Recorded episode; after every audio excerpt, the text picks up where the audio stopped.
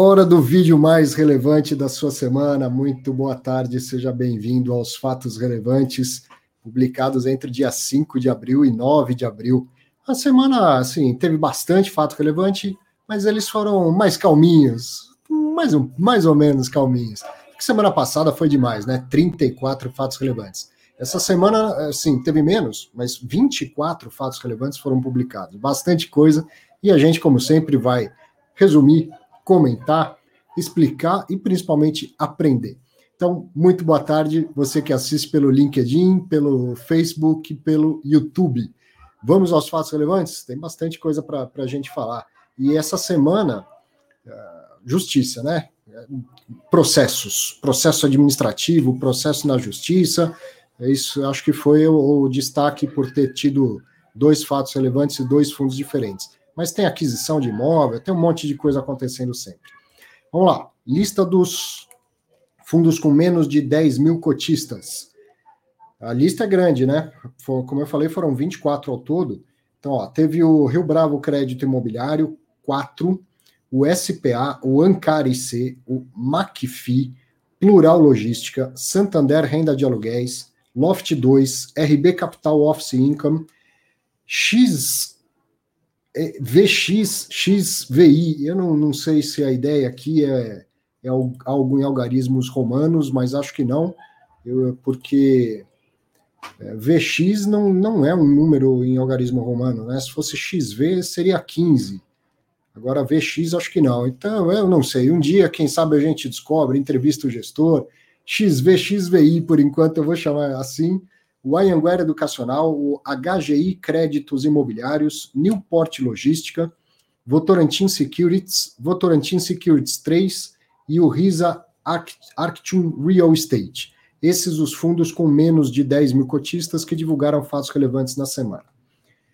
O que, que a gente vai ver hoje nos fatos relevantes? Iridium anunciou a conclusão da subscrição e de sobras e adicional, ou seja, o final da oferta praticamente, quase o finalzinho. O LVBI falando de desconto na taxa de gestão. O SPTW de adiamento das, da publicação das demonstrações financeiras. O mesmo com o MOL 11 e o BPFF 11. O ABCP 11 é, falando de resultado de recurso na delegacia DRJ, não, DRF, né?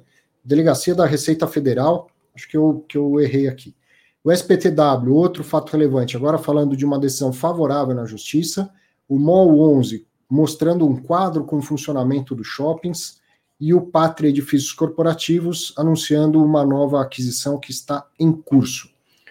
Vamos a eles. Primeiro, no dia 5 do 4, o Iridium Recebíveis Imobiliários, que é o IRDM 11, administrado pelo BTG, gerido pelo Iridium e que tem 135.240 cotistas, é, anunciou o seguinte: encerramento do período de exercício do direito de subscrição. Então, a gente já tinha falado do início da oferta, depois do, do final do exercício de direito de subscrição e início do prazo para subscrever a, o, as sobras e o montante adicional. Agora eles estão divulgando o final deste prazo de subscrição de sobras e montante adicional. Então, nessa fase, foram ofertadas 1.954 cotas 899, novas cotas, né? Já considerando o montante adicional. Então, o que tinha sobrado e já o montante adicional. Foram subscritas 1.539.904 cotas neste período de sobras adicional, restaram 414.995 para o, o, o lote adicional. Nessa última etapa, teve um excesso de demanda, excesso de interessados, e por isso aconteceu um rateio, de tal forma que cada cotista recebeu 0,9% daquilo que, que reservou, né, daquilo que disse que tinha interesse. Se ainda houver sobras, já explico como que pode acontecer sobras, vai ter um rateio discricionário. Então, aqui é o seguinte: quando muitas vezes as pessoas perguntam assim, tem problema eu ter uma cota só de um fundo? O único problema que eu vejo é nessas situações em que tem direito de, de preferência e é, é menos do que um, né? E aí você não tem como receber o seu direito de preferência. Única situação. Aqui não é que seja o caso, né? Porque a gente está falando de um, roteio, de um rateio depois, na última etapa do, da, da distribuição. Mas ainda assim, quem tinha poucas cotas, com 0,90 não conseguiu é, ter, ter o direito a subscrever o tanto a mais que gostaria. E como que ainda é possível, depois de tudo isso, ter um rateio? Justamente porque o, o rateio, como ele é igualitário nesta fase, alguns cotistas não vão conseguir sequer ter uma cota. As frações, é, é muito simples, são as frações. Você pode ter direito a 5.319 cotas, vírgula alguma coisa, certo? Então você tem direito a um caminhão de cota, mas esse vírgula alguma coisa não é execuível e não vai ser entregue, mas o vírgula alguma coisa de um monte de gente vai sobrar um lote de cotas. E aí agora não faz mais sentido ficar essa como um looping infinito. Então o que sobrou, o coordenador líder, tá? Não é nem o administrador, nem o gestor, é uma, claro, em conjunto entre eles, mas o coordenador líder ele aloca isso discricionariamente, ele escolhe para quem ele vai entregar esse, essas cotas que sobraram. Isso é super comum no mercado de ações, então, muito mais interessante que o mercado de ações, ele é totalmente diferente do mercado de fundo imobiliário no, no que tange a uma oferta pública. Por quê? Os principais compradores de ações não são as pessoas físicas, são os investidores institucionais, inclusive estrangeiros. Então, num IPO de ações, as boas práticas de governança corporativa dizem que o emissor ele deve reservar um lote mínimo, pelo menos, para as pessoas físicas, porque o que ele faz é dar preferência para os institucionais. Então é muito comum no IPO de ações ter lá, olha, vai ter 15, 20%, 10% muitas vezes para as pessoas físicas. E o, o saldo é para investidor profissional, institucional e tal. E este saldo todo a distribuição é discricionária. Ele escolhe para quem e quanto. E escolhe pensando no dia de amanhã, pensando no, no perfil de cada é, investidor institucional que está fazendo reserva. Ele quer que tenha liquidez no, no, no secundário, então ele vai deixar um pouco para quem tem perfil de girar mais no curto prazo, mas ele também não quer um monte de gente vendendo no primeiro dia e uma parte ele vai alocar para aquele investidor que tem um perfil de mais longo prazo, e assim por diante. Ele vai pensar em N coisas para chegar a essa distribuição discricionária, ela não é aleatória. No mercado de fundo imobiliário ainda é diferente. Como a imensa maioria dos subscritores são pessoas físicas, o que sobra é que acaba sendo alocado para o investidor institucional. Vai ser sempre assim? Provavelmente não. À medida que o mercado for crescendo, os fundos imobiliários começarem a fazer ofertas bem maiores e começarem a, a atrair mais investidores institucionais, Chega uma hora que, pelo próprio tamanho de um fundo de pensão, um fundo de pensão estrangeiro e tal, ele chega e fala: Olha, eu entro no seu IPO, mas eu preciso de 300 milhões só para mim. Pelo meu tamanho, não faz sentido eu comprar qualquer valor menor do que esse. Entende? Mas isso, então, a gente está falando de algo para alguns anos, mas vai chegar um momento que alguns fundos vão estar tá tão grandes que o investidor pessoa física ele provavelmente vai ser atendido depois, né? Ou nesse exemplo que eu estou falando no mercado de ações, até concomitantemente, mas só um pedacinho fica garantido para a pessoa física. Se sobrar do institucional, vai mais para a pessoa física. Né? Uma curiosidade aqui para a gente entender: fundo imobiliário e ação eles são muito parecidos, mas têm diferenças importantíssimas. No dia 5 do 4, o VBI Logística, que é o LVBI 11, administrado pelo BTG Pactual e gerido pela VBI, o fundo tem 34.707 cotistas. Quem Bom, vamos ao fato relevante, depois eu comento. A gestora concedeu um desconto por quatro meses na taxa de gestão, que é equivalente a 0,8% ao ano, incidente sobre o um montante de 250 milhões. É, no texto não sei se está tão claro, mas é o seguinte: esse desconto é sobre 250 milhões, não sobre tudo, certo? Então, esses 250 milhões, eles são provenientes da última oferta, da última emissão de cotas, que foi a terceira. O fundo captou 500 milhões, já alocou boa parte, metade, alocou 250 milhões, os outros 250 eles ainda não compraram imóveis ou fundos imobiliários, ou seja lá o que for. E tem levado um, um tempo que uh, maior do que esperavam do que o cotista gostaria. Então, o que eles fizeram? Sobre esses 250 milhões que ainda sobraram da terceira emissão, estamos abrindo mão da nossa taxa de gestão, que é 0,8. Mas não é sobre o montante todo, é só sobre esses 250 milhões. Aí eles dizem que no prospecto não havia um compromisso, uma obrigação tá, de, de alocar esses recursos em seis meses, era apenas uma estimativa de prazo após o encerramento da oferta. Ou seja, a gente já percebe que já demorou mais do que seis meses.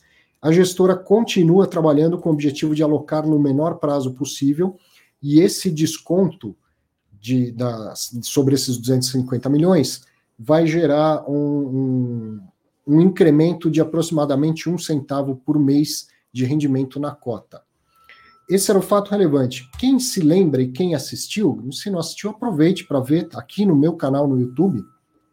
Eu entrevistei durante o feriado, foi, foi numa sexta-feira, era feriado, não ia ter expediente lá na exame, então eu entrevistei o gestor no meu canal pessoal e, e aí foi às nove da manhã também para conciliar bem com a agenda dele.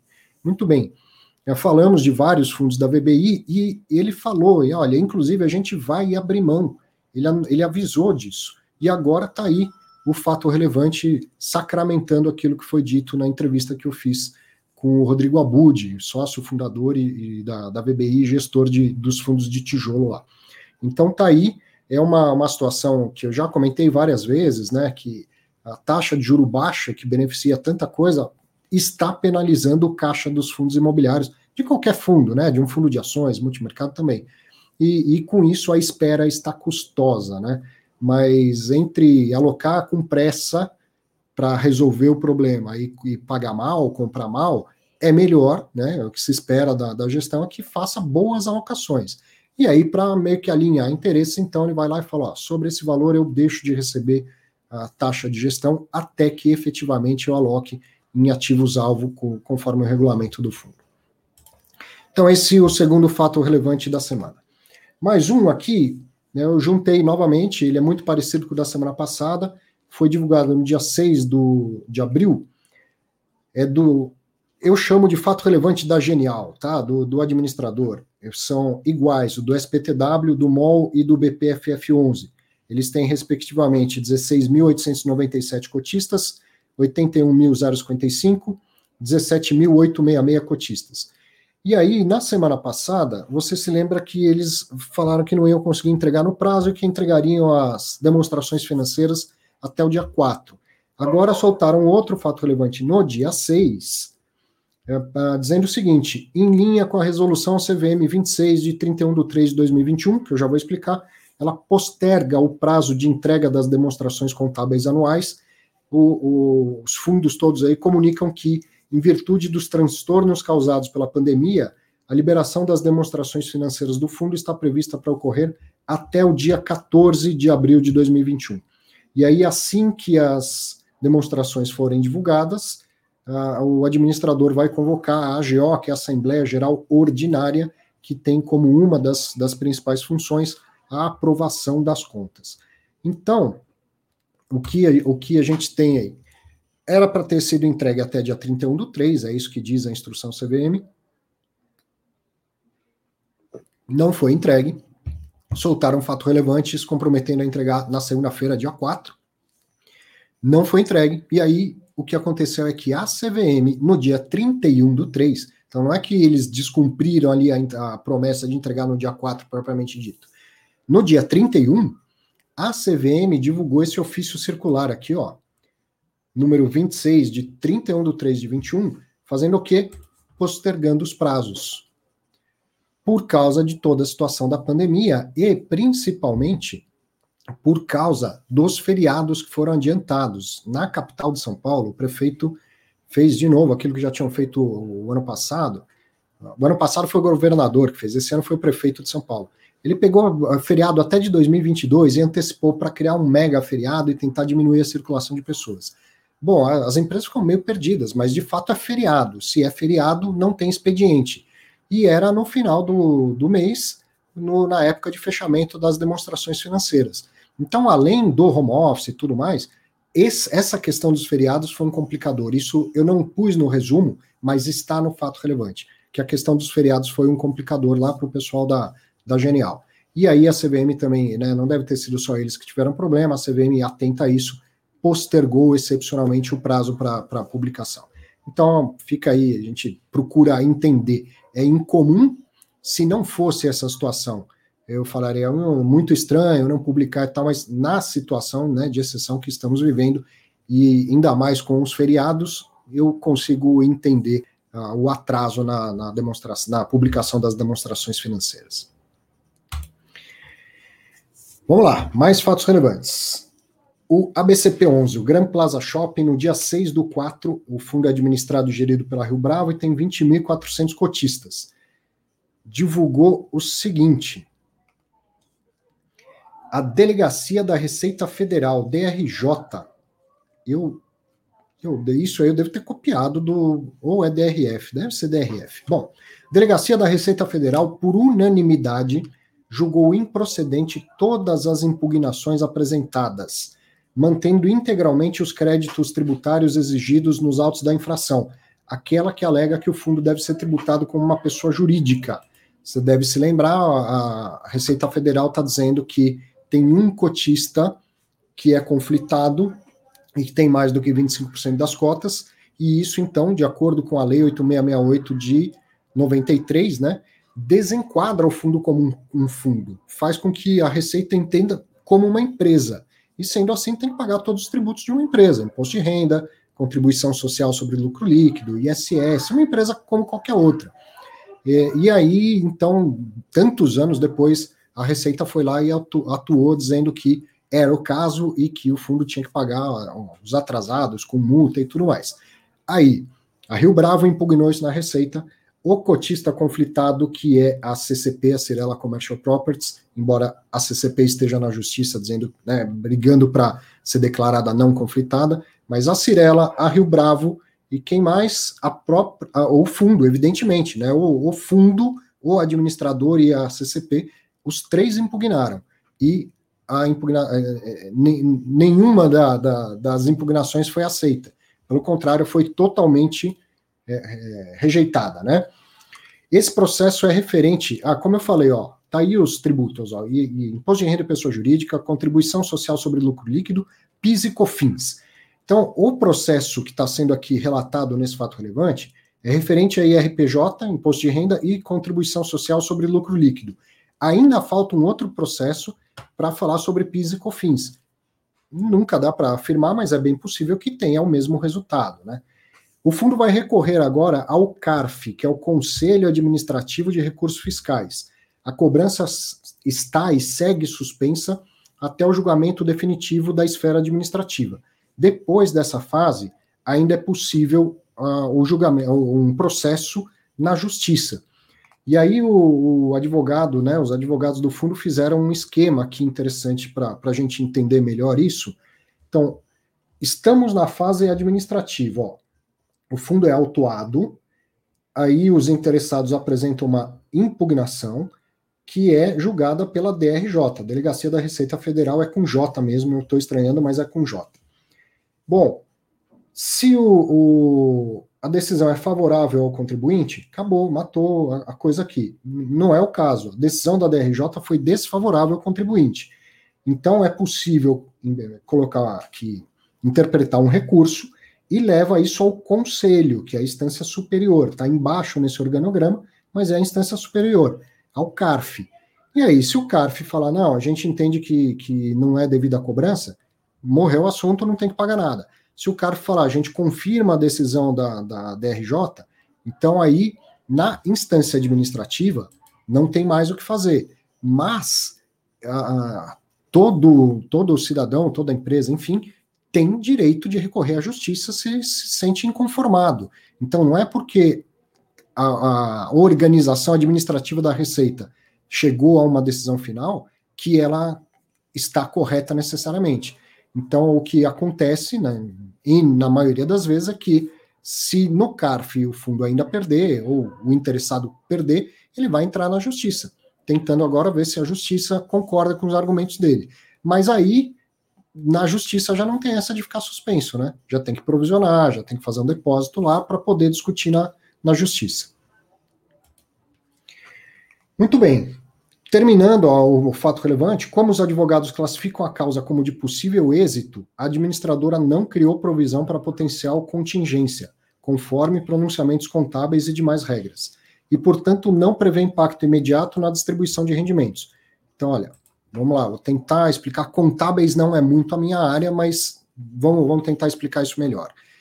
Quando você tem lá um, um débito provável, você precisa provisionar no seu balanço. Né? Não adianta falar, soltar um balanço falando, ó, oh, tô bonitão, tô cheio de lucro, patrimônio gordo, tenho tantos milhões a receber e tal, sem né, dar um trato mais fino nessa informação. Bom, eu tenho tantos milhões a receber de uma empresa que já está em processo de recuperação judicial. Então eu penso qual a minha probabilidade de receber. E se eu considerar que a probabilidade é pequena, eu tenho que relatar isso nas minhas demonstrações financeiras, e mais do que isso, eu tenho que fazer uma provisão disso. É provável que eu não vá receber, certo? Mas aí eu estou falando de algo a receber que eu declararia que tenho grandes dúvidas se eu vou conseguir receber. E, e quando eu tenho uma discussão como essa, que ainda não é judicial, é quase judicial, ainda está na, na instância administrativa eu vou chamar lá o meu jurídico e falar qual a probabilidade de eu ganhar essa discussão. Se o jurídico falar, olha, muito pequena, vamos entrar, a gente tem que fazer a nossa parte, tal, tentar discutir, mas a probabilidade de ganhar é muito pequena. Ou então eu tenho que provisionar. Porque se eu tenho uma chance grande de perder essa discussão e vou ter que pagar sei lá quantos milhões, eu tenho que provisionar.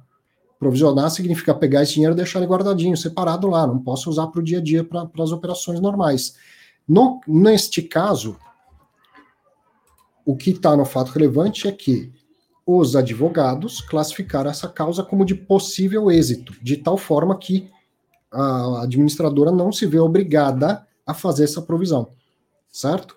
Se isso for para a justiça, e estando eu certo, na justiça já não é nem questão de provisão, você tem que depositar judicialmente para poder discutir. Então aí tem, já tem, teria o impacto financeiro. Quanto tempo vai demorar esse recurso do CARF para saber se vai para a justiça ou não? Não sei. Mas até lá não precisa provisionar por causa da, da, do entendimento aí do, do jurídico da Rio Bravo. Certo? Essa história ainda vai demorar anos até ter uma, uma solução, né?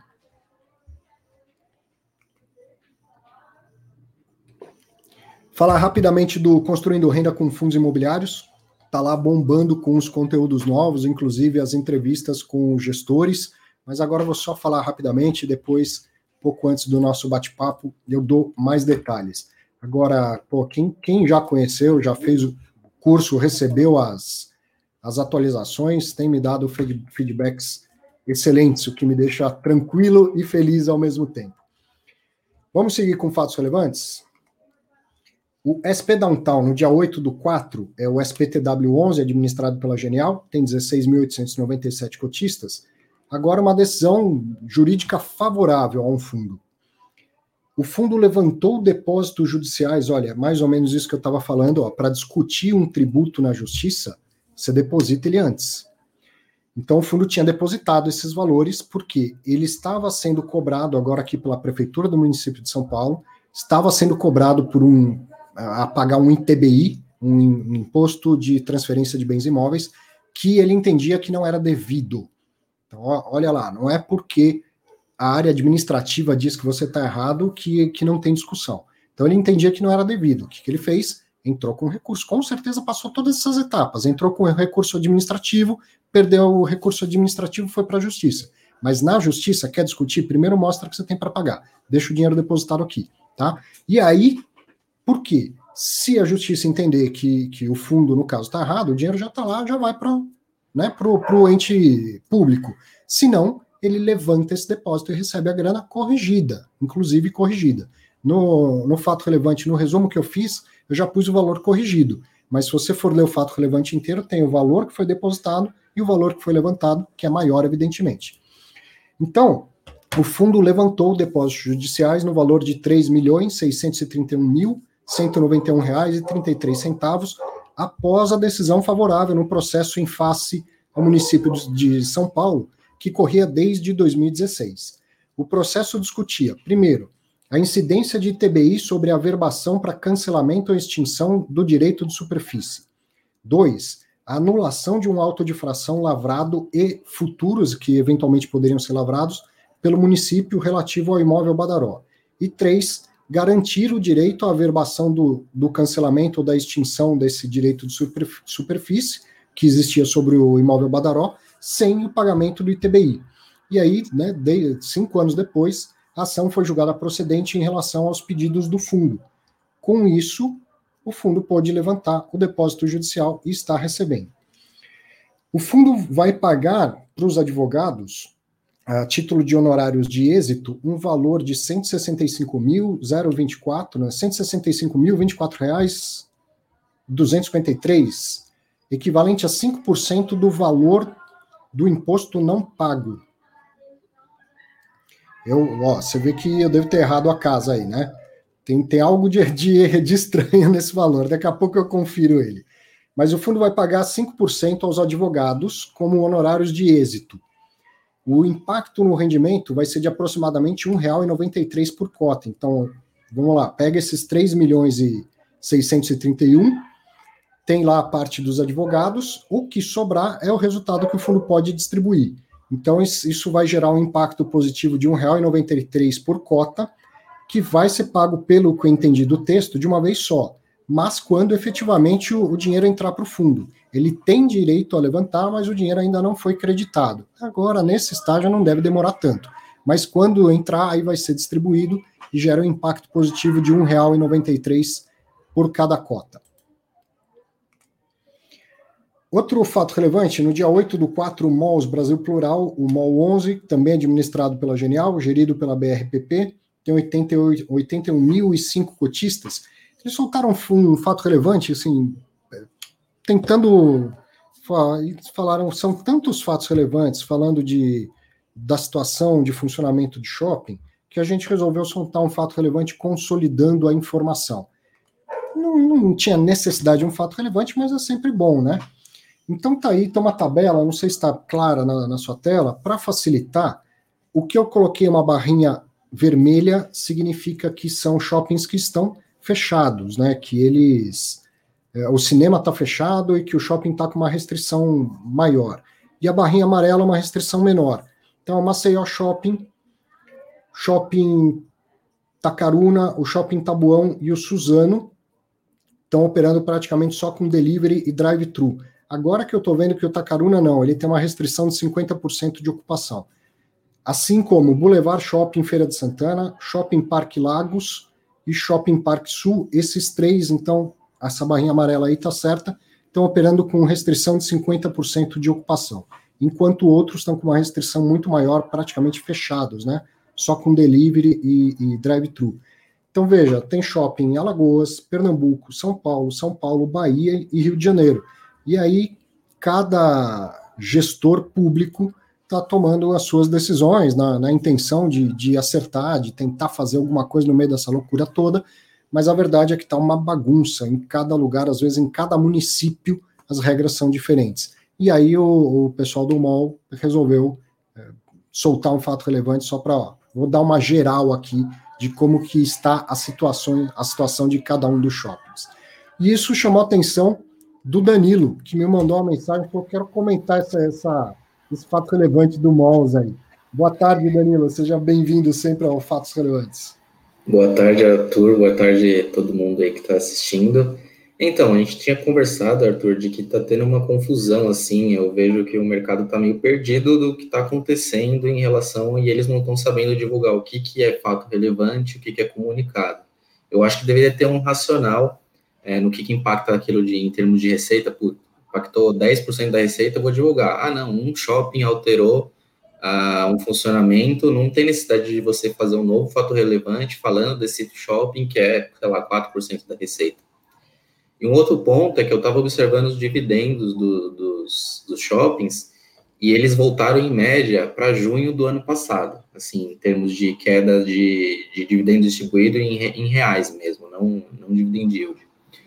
E o que, que isso leva a pensar? Pô, será que a recuperação vai demorar esse todo o prazo de junho para até dezembro, que foi a recuperação do ano passado, que foi em torno de seis meses para recuperar assim ali, voltar a distribuir dividendos, você vê aquela curva de dividendos subindo. E quanto tempo isso vai demorar? Uh, porque agora tem vacina, né? Agora nós existe a vacina em, em, em junho do ano passado, não, estavam estudando ainda e tal. Então, eu acredito que essa recuperação, inclusive, seja um pouco mais rápido, claro, se a gente tiver uma velocidade de vacinas eficiente aqui. Então, no Brasil, a gente tem, acho que 10% da, da população vacinada, ainda é muito lento, mas já é alguma coisa, né? Então, eu espero que os fundos de shoppings aí se recuperem com a disseminação dessa vacina e acredito que até o fim do ano, uh, se tivermos aí pelo menos 50%, 60% da população vacinada, eu acredito que uh, o que o nível que eles medem é o nível de morte, ocupação de leitos, que vai cair com certeza, né? E que os shoppings voltem a operar como estavam voltando ali no final do ano. Olha o que o Bruno está dizendo aí, ó. o apresentador Danilo. É, me colocaram na fogueira. Quem faria isso com você, hein? Que sacanagem. Não, foi sexta-feira, sexta né? Sexta-feira. Sexta-feira é dia de maldade, de colocar é. o Danilo como aposentador. Bom, você que acompanha o Fatos Relevantes percebeu que nas semanas anteriores minha imagem estava dando uma travada, né? Estava me, me, incomodando. E muito estranho, porque não, não tinha mudado nada. E, e, sei lá, um mês atrás não acontecia, e de repente começou a acontecer. Bom, aí eu eu preciso mudar essa internet, aumentar a potência e tal. E, e eu, a empresa falou que o técnico vinha entre 8 da manhã e meio-dia. Vamos lá, né? Vamos torcer para dar tudo certo. O cara chegar às 8 da manhã. Ele chegou meio-dia e 5. E aí passa cabo, arrasta móvel, desmonta, monta. Três da tarde eu não estava pronto para entrar no ar com, com fiz um exame, falei, Daniel, vai que é sua, começa o programa que eu chego depois. Aí eu falava, falava, falava, e cadê o Arthur? Eu falei, ah, velho, ele não vai aparecer. Aí eu falei, ah, vou tocar aqui. E, e, no início ali, o, o, slide deu errado, alguma coisa de errado tinha que dar. Porque se desse tudo certo, tava de alguma coisa estranha, né? Mas uma areia de primeira viagem, acho que deu, deu para levar bem. Agora, sobre essa questão dos shoppings aí, que está realmente uma loucura, a Abrace tem, tem aumentado o tom. A Abrace é a Associação Brasileira de, de Shopping Centers, né? É, tem, tem muita gente que está inconformada no, no, seguinte sentido: o cara fala, pô, eu tenho aqui, eu controlo a temperatura de quem entra, eu tenho segurança para não deixar ninguém sem máscara, eu tenho álcool gel por todos os cantos, eu tenho segurança para não deixar fazer aglomerações então, o meu ambiente é seguro, não sou eu que devia estar fechado, pelo contrário. Né, vai fechar o comércio de rua, vai fechar as festas que estão acontecendo, enfim. Ânimos super exaltados, né? E, nessa situação, a, razão passa, passa longe, mas eu concordo muito com, com, com isso, sabe? É, se não fecha tudo, que feche aquilo que gera mais risco e não aquilo onde o ambiente consegue ser, ser mais controlado, né? E aí fica nessa situação maluca mesmo, ainda mais com, com cada, cada governador, cada prefeito tomando as suas próprias medidas. Reforça a importância da diversificação, certo? Você vê um fundo desse tamanho com vários shoppings, alguns estão abertos com 50% da, da capacidade, outros estão praticamente fechados. É, diversificação, mais uma vez, mostrando a sua, sua importância, né? O que incomoda muito é a falta, pelo menos para mim, né, analista, a falta de padronização. Cada um, não da divulgação, tô falando dos governadores mesmo, da a, a questão de divulgação, os fundos vão se perder mesmo, acontece, ninguém nunca viveu isso, um vai divulgar fato relevante, outro comunicado, e vamos, vamos acertando, e o que tiver de fato relevante, vamos aqui acompanhar. Mas é, com relação a essa abertura, fechamento, aí cinema, tudo bem, fechado, aí Aí o, o, o, Dória falou, não, agora é só take away. Não funciona take away, a pessoa tem que ver o que, que ela vai comprar, ela quer ver a vitrine, ela quer muitas vezes experimentar, e se não pode, não pode, restringe logo, fecha e fala, ó, vamos ficar 15 dias, 20 dias aí, vamos ver o que dá. Essa é a minha opinião, né? Bom, esperar. Ah, pelo menos tem a vacina está aí, com um ritmo super lento, mas está aí. A única solução é a vacina. Todo o resto, todo o demais é paliativo. Com boa intenção ou não, qualquer medida que não seja vacina é paliativa. E, e o que a gente precisa é de uma solução. A solução é a vacina e está acontecendo. Vagarosamente, mas está acontecendo. Boa. Vamos lá. Mais um fato relevante da, da semana foi do PATC 11, o Pátria Edifícios Corporativos, foi divulgado ontem, no dia 9. ele é administrado pela Modal e gerido pelo Pátria, tem 14.531 cotistas. E aí, o que, que eles divulgaram? Assinaram um compromisso de compra de mais um andar, que já está alugado, mais um, porque eles já tinham comprado um andar nesse prédio, que é o edifício Roberto Marinho. Ele tem área bomba de 1.307 metros quadrados e pagaram 20 milhões 922.880 reais. Só vai ter desembolso se superadas as condições precedentes. Então, por enquanto, é um compromisso de comprar, nada, nada fechado ainda. Se concluída a aquisição, se concluída essa aquisição, a distribuição de rendimentos deve aumentar em aproximadamente 2 centavos por cota. Caso as três transações que foram anunciadas recentemente, do, recentemente, dois andares do edifício Roberto Marinho, então um que já tinha sido anunciado há mais tempo, agora é essa dessa semana, né, de ontem, e um, um fato relevante da semana passada, que é um imóvel na Avenida Paulista. Na semana passada, o fato relevante falava na região da Avenida Paulista. Essa semana fala na Avenida Paulista. Se essas três aquisições anunciadas se concretizarem, vai estar concluída a alocação do patrimônio do fundo, distribuída entre imóveis e cotas de fundos imobiliários de lajes corporativas. Restará apenas a posição de caixa necessária para as movimentações financeiras de rotina. E lembrando que uma parte disso foi, foi devolvida, foi amortizada aos cotistas, né?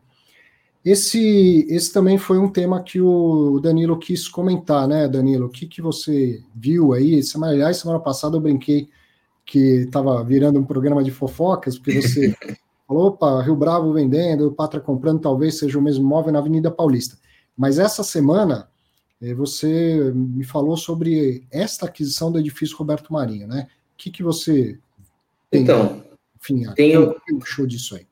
Tem alguns pontos, né? Que primeiro é o padrão que o fundo tem como compromisso, que é A e A mais, tudo bem, é um ativo padrão A mais nesse caso, mas não é um A mais como Rocha Verá ou EZ Tower ali na Chucrizaidan, né? E a localização também, ela não é tão boa quanto a, os dois anteriores.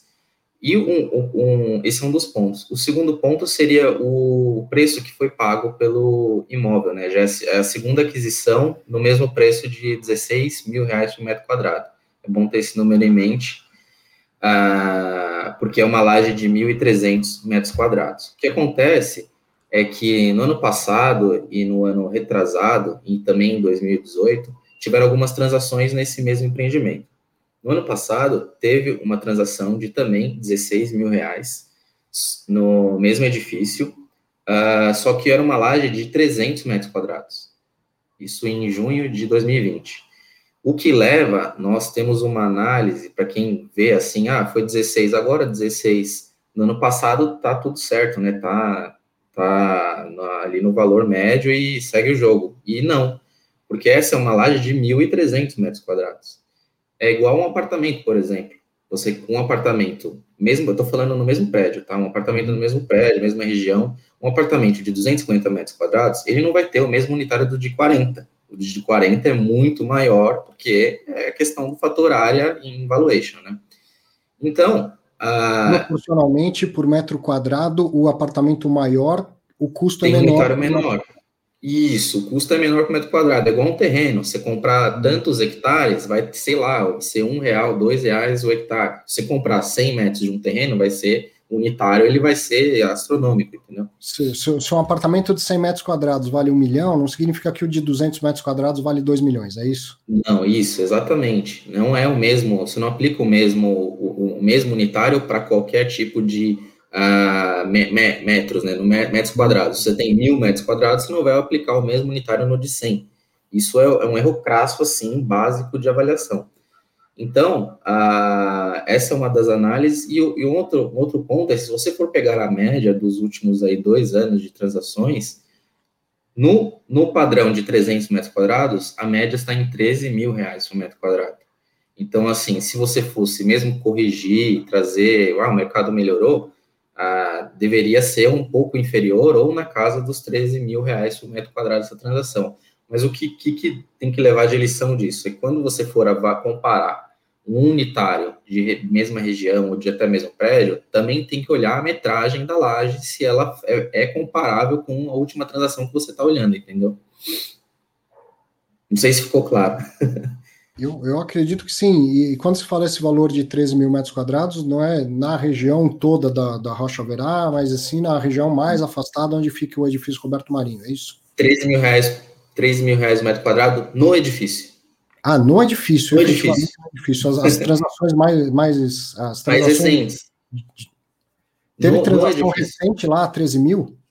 Isso, não, a, a recente foi 16 mil, que, que foi, no ano passado. Fundo. Agora, se eu pegar um histórico de dois anos, se eu pegar 19, se pegar até três anos, vai, tem, tem transação de 10, transação de 13, na faixa, de 13, na faixa da metragem de 300 metros quadrados. Entendi. Entendeu?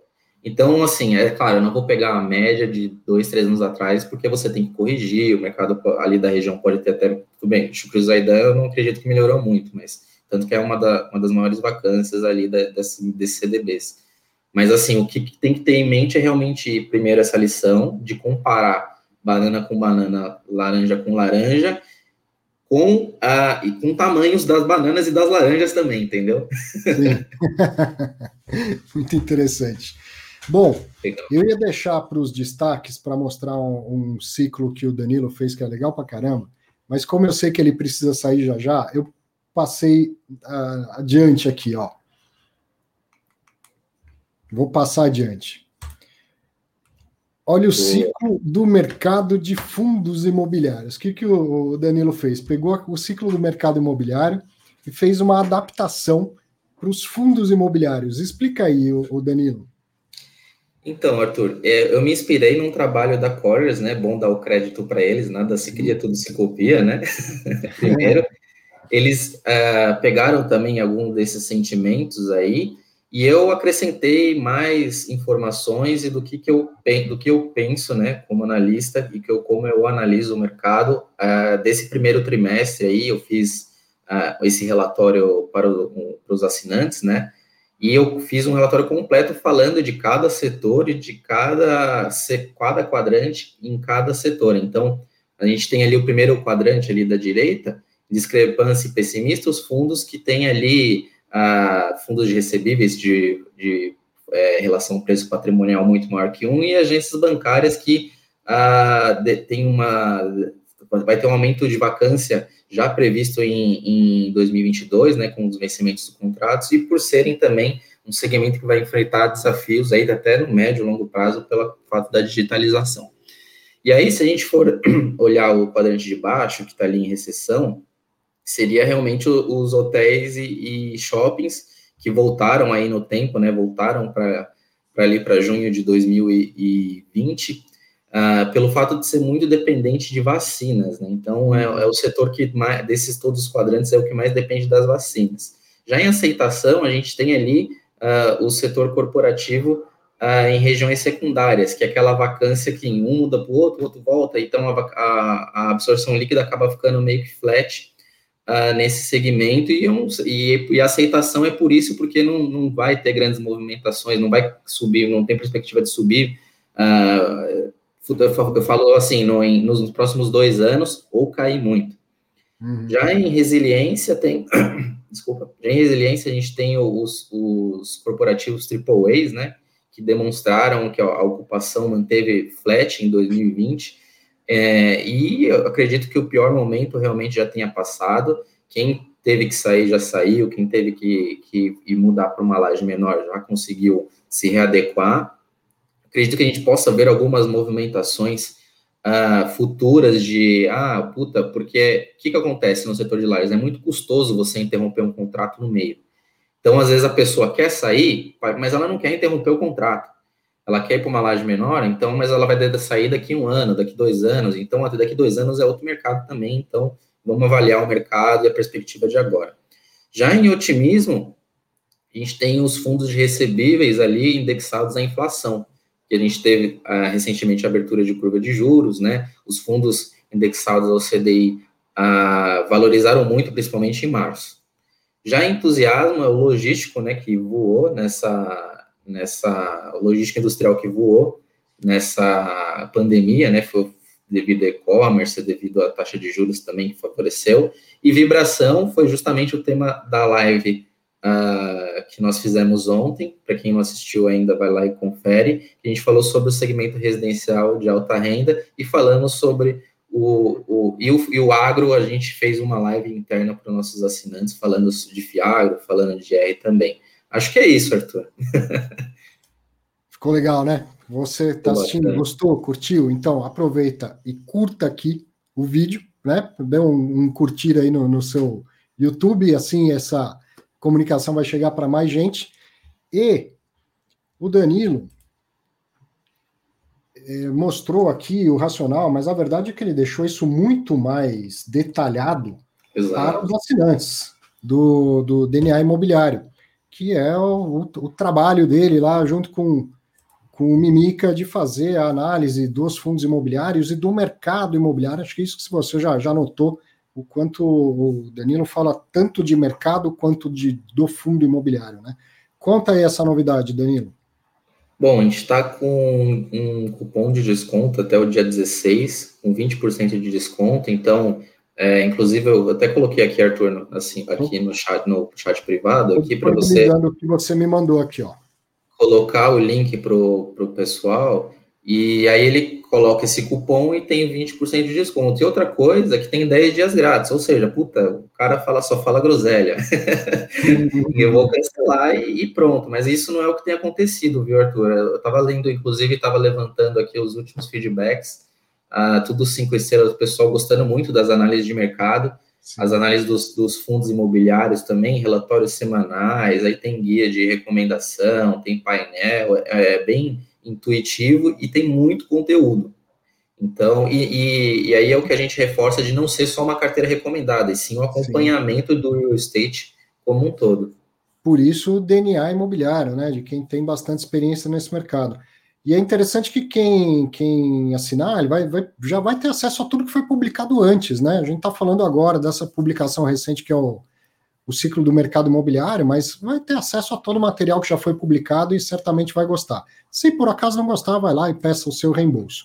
Aproveita esse, esse desconto isso, aí até o dia 16. Pode falar. Isso, isso que é muito interessante, a pessoa consegue ler tudo que foi analisado, todos os acompanhamentos semanais, todas as carteiras recomendadas, o que, que eu alterei, o que, que eu coloquei. Uh, então ela e aí ela vai, consegue avaliar muito, muito facilmente uh, se ela gosta ou não do produto. Eu, eu tenho certeza que vão gostar. Valeu, Danilo. Obrigado pela, pela força. Vai aproveitar Obrigado. seu sábado aí. Você fica aí, hein? Que a gente ainda tem destaque da semana e ainda tem um bate-papo para tirar suas dúvidas. Obrigado, Obrigado, Daniel. Um abraço. Valeu, um abraço. Destaques da semana, então, para você que continua acompanhando fatos relevantes, tem destaques interessantes. Primeiro, ontem no, no Fiz em Exame, que a gente estava até brincando aqui, que o Danilo foi apresentador, a gente recebeu a Carolina Burg e também o, o Rafael da, da Genial para falar sobre o, o, fundo da JFL, que é um fundo residencial, né? Um segmento mais recente chegando, tem esse fundo da JFL e tem um, um fundo da Rio Bravo Renda Residencial. Então a gente tem todo o interesse em conhecer como funciona, qual que é o racional, entender qual a diferença de um hotel para esse tipo de, de imóvel residencial que eles colocam. Assim, pô, muito interessante. Te convido a assistir o Fiz Exame de ontem, vai lá no, no YouTube da Exame Invest Pro e, e, conheça, assim, foi um papo bem legal mesmo. É um, é um conceito já bastante difundido fora do Brasil e que está chegando agora e os fundos imobiliários se encaixam muito bem né, nesse, nessa proposta. E aí a gente tem então um novo segmento chegando. Até então, quase nada. O, o sem residencial era para desenvolver e, e, vender, né? Desenvolvimento para venda. Agora vem uma proposta de, de residencial para renda, e a gente precisa entender. Então, foi essa a proposta da conversa que tivemos no Fiz em Exame, primeiro destaque da semana. Outro destaque, tá aí, eu, eu adiantei, o, o Danilo já, já nos explicou, ficou super legal mesmo essa, essa questão aí do, dos ciclos. E um terceiro, um vídeo que eu publiquei durante a semana aqui no, no meu canal, para falar do desenquadramento do RBR11. Eu recebi, inclusive, uma mensagem falando: pô, professor, você não falou disso porque não foi fato relevante, mas olha esse comunicado, queria entender melhor. E aí, pô, isso dá realmente um vídeo e uma aula para a gente aprender como, faz, como a gente faz aqui com Fato Relevante, né? Todo, todo sábado. E aí eu, eu preparei, então, todo um racional explicando o que, que era o desenquadramento, depois o que aconteceu especificamente com, com o fundo. E nesta hora, a gente teve uma oportunidade muito grande de entender a questão do CRI, do pagamento de juro, de amortização, como que ele vai sendo corrigido pelo, pelo CDI, pelo IGPM, pelo IPCA, e depois ele, vamos dizer assim, perde um valor que é o pagamento do juro e da amortização. Não é que ele perde o valor, esse valor ele é pago ao credor, e o credor é o fundo. Mas então o CRI valoriza e desvaloriza, valoriza, desvaloriza e tal. E o porquê que ocorreu esse desenquadramento foi por causa da disparada do IGPM. Então foi também um, uma aula para você entender melhor a dinâmica dos CRIs que, que estão dentro do seu fundo de, de papel. E no meio, né, antes de, de fazer o, o vídeo, mandar uma mensagem para o pessoal da RBR, só para tirar uma dúvida pontual, e eles falaram: ah, se quiser, a gente participa. Eu falei, então venham.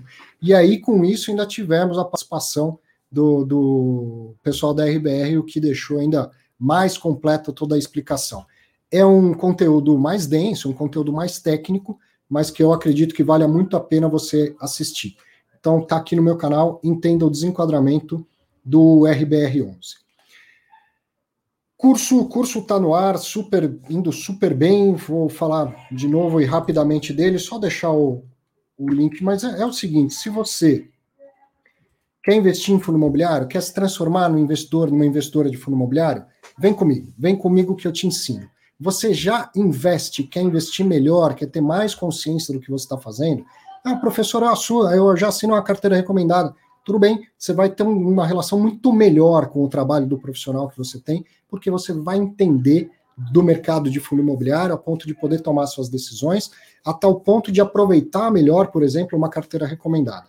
Vem que, que eu posso te garantir que eu, eu vou te ensinar com uma facilidade que, felizmente, eu, eu tenho, uma didática que já entreguei para milhares de pessoas. Conheça o Construindo Renda com Fundos Imobiliários, que você vai gostar muito. Me encontre também nas minhas outras redes sociais, se você também gosta de frequentá-las, e vão agora para uma sessão de perguntas e respostas. Eu vi muitas passando, como sempre acontece, mas eu, né, para organizar melhor, prefiro deixar aqui para o final. Vamos a elas? Deixa eu ver se já tem alguma aqui, ó. O Bruno, sempre ele, sempre presente, Bruno Fontana. Boa tarde, Arthur. Creio que analiso os principais pontos para comprar um fundo imobiliário, mas sei que minha análise ainda é muito rasa para usar um serviço como o da Sila ou da Buildings. Deixa eu ver a continuação. Esse tipo de serviço é mais demandado por profissionais ou pode agregar para o pequeno também. Forte abraço. Abraço para você também, Bruno. É o seguinte, é um serviço que certamente agrega, agrega para todo mundo, mas ele custa caro, né? Ou assinar buildings, assinar a Sila, é assim o equivalente a no mercado financeiro, você fazer uma assinatura da Bloomberg, fazer uma assinatura da do broadcast, enfim, são ferramentas fantásticas. Todo mundo se diverte muito quando tem acesso a elas, mas elas custam muito caro para um investidor comum. Não, não faz sentido, não fecha a conta. É, no meio do caminho, a Sila fez uma parceria com o Clube FI, então tem lá o Clube FI Invest Pro, alguma coisa assim, que você tem que pagar, não é que seja baratinho, mas é bem mais barato do que assinar diretamente o serviço da Sila, e aí você pode ter acesso a uma parte das informações as concernentes aos imóveis de fundos imobiliários. E no mesmo caminho, a Buildings fez uma parceria com o Funds Explorer. Agora não me lembro o nome de cabeça, acho que é o Funds Exploring da, Explorer Data, alguma coisa assim. Enfim, existe tanto da Sila como da Buildings um, um serviço com valor intermediário, não vou dizer que seja baratinho, como é assinar uma carteira recomendada, não, mas é bem mais barato do que assinar diretamente. Ainda assim, vai valer a pena se você vai dedicar bastante tempo para fazer esse tipo de análise e acompanhamento, tá? Mas uh, deve ter possibilidades de assinar por um período, de, de experimentar. Conheça se você tem curiosidade. Eu não tenho acesso a Sila. o, quem tem é o Danilo, que é profissional lá, tem a assinatura lá pela exame.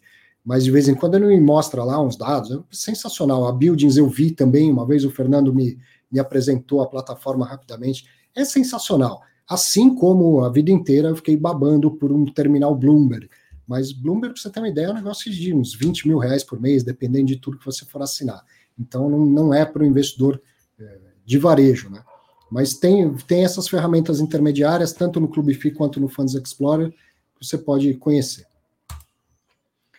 O André Fernandes Vieira, professor Arthur, por que, que os fundos de galpões logísticos estão num bom momento e os proventos são tão exprimidos? Quase todos. Super interessante a sua observação e eh, vou ter uma boa explicação para você. Lembra que o, o fundo ele espreme a laranja até onde dá lá. Que eu quero dizer, ele, ele distribui o lucro dele lá, certo? Ele distribui a receita. No mínimo 95%. A receita não, né? O resultado, o resultado caixa, o lucro, no mínimo 95%. E aí é aquilo que ele tem a distribuir, digamos que seja 50 centavos por mês. Isso é o rendimento, não é a rentabilidade, certo? Não é o dividend yield, é só o rendimento. A informação, o fato, é 50 centavos que eu tenho para distribuir. Quanto que é a rentabilidade? A rentabilidade é uma função deste rendimento dividido pelo preço pago pela cota. O que, que o gestor entrega para você?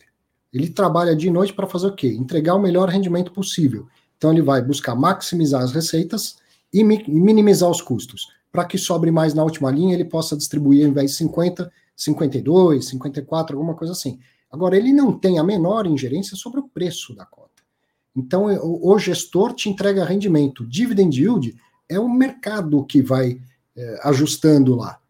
E o, o, o, que, que acontece quando um segmento está superaquecido, superaquecido, não no sentido de que está é, tá aquecido, está no momento dele, né? Eu não acho que, que ele esteja ainda em super oferta, mas está no grande momento da, da logística, até em função do que aconteceu por causa da pandemia muita gente vai atrás, muita gente fica interessado. Não, esse aqui é, é, o, é o setor que eu quero, então eu aceito receber um pouco menos de rentabilidade.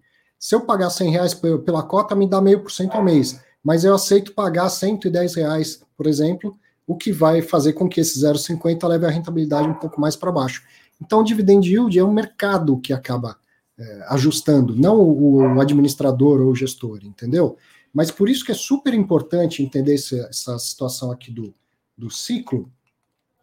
E, aliás, eu vi alguém comentando que não tinha conseguido o ciclo da Colliers. Tem lá no meu no meu canal do Telegram, hein? Posso mandar hoje novamente depois do, do Fatos Relevantes. Por isso que é interessante a gente entender essa questão do ciclo aqui, André, porque o ciclo ele não dá uma volta só, tá? Ele vai, vai ser constante, isso aqui vai dar voltas para sempre, mas é, é para você pensar o seguinte: a fase boa não dura para sempre, a fase ruim também não dura para sempre, tá? Então, tá numa fase ainda, muito provavelmente tem alguns anos, uns dois, três anos ainda de fase boa para o mercado de logística, mas chega um momento em que, até porque a fase está boa um bom tempo, em que aparece muita coisa, muitos novos galpões, muitos novos fundos e tal, e aí chega uma exaustão natural, aí começa a parte né, que vai para baixo no ciclo para depois voltar para a fase boa e assim por diante. Tá? Eu espero que você tenha entendido, mas o, o momento é bom, a projeção é de conseguir, a maioria dos fundos deve conseguir manter a sua distribuição de rendimento, alguns vão conseguir aumentar a distribuição de rendimento, mas o rendimento não é sozinho a rentabilidade do fundo. A rentabilidade é uma função do preço pago pela cota em relação àquele rendimento. E no momento em que o mercado está aquecido, muita gente acha que, isso que eu te falei, a fase boa não vai durar para sempre. Hum, tem gente que não se dá conta disso, que acha que vai ser sempre boa. E aí vai pagando mais, vai pagando mais, vai pagando mais, né? Até uma hora que muda de, de ciclo. Então, por mais, por isso que eu falo tanto da questão da importância de, de olhar para o preço que está sendo pago por mais que um fundo seja bom, bem gerido no momento bom, você não deve nunca desviar muito do fundamento, não deve pagar caro por ele, porque a hora que o ciclo vira, aí né, a, o rendimento começa a diminuir, e aí você vai ver que o rendimento diminui e o seu patrimônio diminui. Porque como você pagou caro na fase de, de otimismo, o preço tende a voltar a um patamar mais normal, e aí você tem diminuição de rendimento e diminuição de cota. E aí você ficou com menos renda e uma desvalorização de patrimônio que, caso você tenha que vender, você vai realizar um, um prejuízo. Né? Então, a, assim, a, a dicotomia do investidor, assim, o grande dilema do investidor antes de tomar a decisão de investimento é eu quero maximizar minha renda, todo mundo quer, normal, mas eu não posso deixar de pensar no meu patrimônio. Primeiro, proteção de patrimônio, depois rentabilidade, tá? Porque não adianta ter muita renda aqui e dali algum tempo que a gente nunca sabe quando o patrimônio desvalorizar. Primeiro você pensa em preservar patrimônio, depois você pensa em renda, certo? Aqui acho que era só um comentário. Ah, sim, eu tinha visto esse seu comentário, Akira. É, no, no informe mensal é só de três em três meses que é obrigado a dar aquele detalhamento, tá? Pode reparar que todos os fundos fazem igual. Em fevereiro, por exemplo, você não vai encontrar, mas em janeiro você encontra. É de três em três meses que tem que detalhar.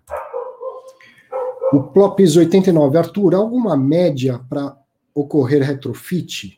Exemplo, escritórios a cada 10 anos, galpões a cada 20. Como fica a vacância financeira nesse período? Há algum fundo imobiliário recentemente que isso já ocorreu para estudar, estudarmos como foi? Sim. Vamos lá, tem um monte de, de pergunta ao mesmo tempo, né? Uh, um retrofit mesmo, assim, daqueles de vamos virar esse negócio de cabeça para baixo, ele vai ser extremamente necessário se pequenas atualizações não foram feitas ao longo do tempo.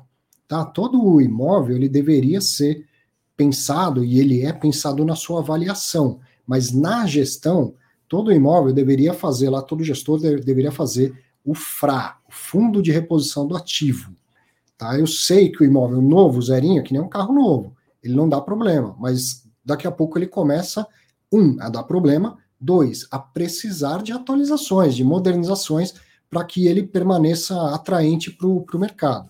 Então, algumas intervenções mais simples de fazer, elas podem acontecer durante a vida, e aí esse retrofit né, total ele consegue ser mais espaçado.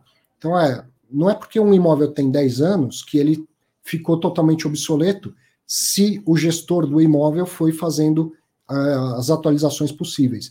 Agora, para fazer um retrofit mesmo, com inquilinos lá, é muito, muito, muito difícil. Você vai mexer provavelmente, às vezes até em, em elevadores, fachada até dá para fazer, mas tem muita coisa no retrofit. Dá, em alguns casos você consegue mudar totalmente a configuração do prédio.